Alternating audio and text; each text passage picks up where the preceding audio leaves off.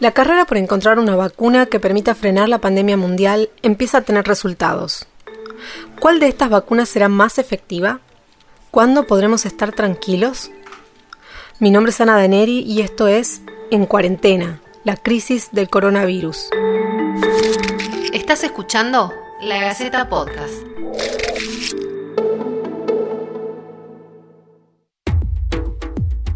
La compañía estadounidense Moderna anunció que su vacuna candidata contra el coronavirus tuvo una eficacia del 94,5% en los estudios preliminares. Estos resultados son los terceros de fase 3 que se conocen a nivel mundial. La semana pasada, Pfizer comunicó que su vacuna tenía en esta instancia un 90% de eficacia, en tanto que el gobierno ruso anunció que la Sputnik V había alcanzado un 92% de eficacia, aunque ninguno de estos resultados se publicó aún en una revista científica. Hablamos con Omar Sued, presidente de la Sociedad de Infectología Argentina y asesor del presidente.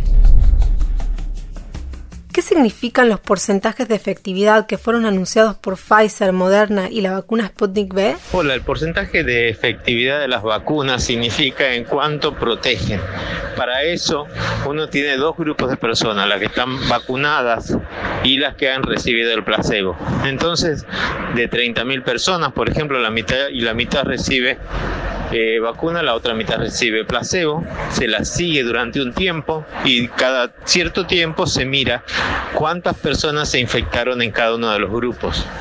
Entonces, si vos tenés que 100 personas en total se infectaron y solamente en el grupo de placebo eh, se infectaron, digamos, 95 y solamente 5 se infectaron en el grupo de vacunas, podemos decir que la eficacia de la intervención es mayor del 95% porque evitamos 90 eh, infecciones, más de 90 infecciones.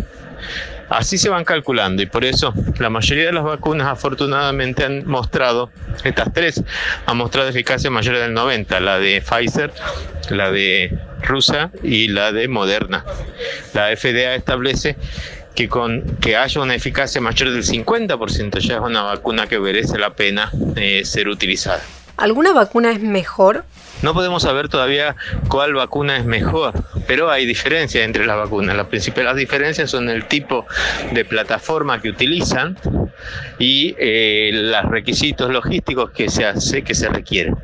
Por ejemplo, la vacuna de Cancino se puede guardar en una heladera, todavía no está la eficacia de esta vacuna, pero se puede guardar en la heladera común y se da una sola inyección, mientras que la vacuna de Pfizer requiere dos inyecciones y hay que ponerla en un freezer de menos de 70 grados bajo cero, lo que hace un poco difícil utilizarla en pueblitos pequeños donde no tienen estos freezers.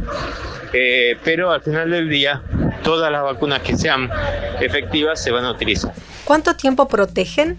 sabe todavía cuánto tiempo protegen porque todavía no ha pasado un tiempo eh, tan importante, pero se cree que van a tener una protección al menos igual o mayor que la enfermedad misma, que al menos los anticuerpos duran más de cuatro meses. ¿Cuáles llegarán a la Argentina? A Argentina van a llegar las que logre el gobierno negociar y este, en este momento ya el gobierno aseguró eh, vacunas de Pfizer, de AstraZeneca y de la vacuna rusa. Todavía siguen las negociaciones con las vacunas chinas y con las vacunas de Johnson Johnson para eh, ver si, si podemos también tener acceso a ellas. Los estudios de laboratorio se dan en condiciones ideales. ¿Qué cambiará cuando se aplique masivamente? Cuando se aplica masivamente se va a seguir haciendo un control de la calidad y de la seguridad y vamos a poder evaluar si estas condiciones ideales se sostienen. Es decir, lo que no sabemos es si con las personas con mucha por ejemplo, con mucha edad, si tienen la misma respuesta y generan la misma cantidad de anticuerpos o no, si defienden igual que en los otros o no, bueno, eso lo vamos a ir viendo eh, cuando vayamos haciendo los estudios de fase 4, que son los que se hacen cuando ya está aprobada la vacuna y se utiliza masivamente. ¿Hay una segunda cepa de COVID-19? ¿La cubrirá esta vacuna o tendremos que vacunarnos todos los años? No, todavía no hay una segunda cepa. Eh, los virus mutan, todos los virus mutan y estos virus eh, de momento son eh, sensibles todos a la, a la misma vacuna porque han probado, a pesar de todas las mutaciones regionales que tienen, han mostrado tener una una conformación eh, similar a nivel del spike, de la proteína que sobresale en la membrana del, coronavirus, porque justamente cuando esa membrana muta mucho, eh, hace que sea menos infecciosa también, ¿no? Entonces, de momento, esa parte está más conservada. Habrá que ver qué pasa seis meses o un año si el nivel de mutaciones ha cambiado o no. Mucha gente tiene miedo o desconfía de las vacunas. ¿Qué les podría decir a esas personas? Bueno, no tenemos un mensaje específico para las personas que le tienen miedo a las vacunas. Lo que tenemos que decir es que las vacunas después de la el agua potable es la intervención de salud pública que más vidas ha salvado y que muchas de estas vacunas eh, tienen las plataformas que se utilizan para otras vacunas. Por lo tanto, tenemos claro cuáles son los potenciales efectos adversos, tenemos claro cuáles son los potenciales riesgos y lo que estamos investigando un poco más todavía es el grado de eficacia y la duración de esta inmunidad. Así que en principio no, no habría que tenerle tanto, tanto miedo, hay que tenerle más miedo a la enfermedad también. ¿Cuándo se podrá ver un impacto real de la vacuna que nos permita estar tranquilos? Es posible ver un impacto cuando haya una proporción significativa de personas que estén vacunadas, es decir, cuando haya un impacto de salud pública, cuando haya más del 50% de la población en riesgo vacunada, y eso es un número bastante grande, pero bueno, por algún lugar hay que empezar.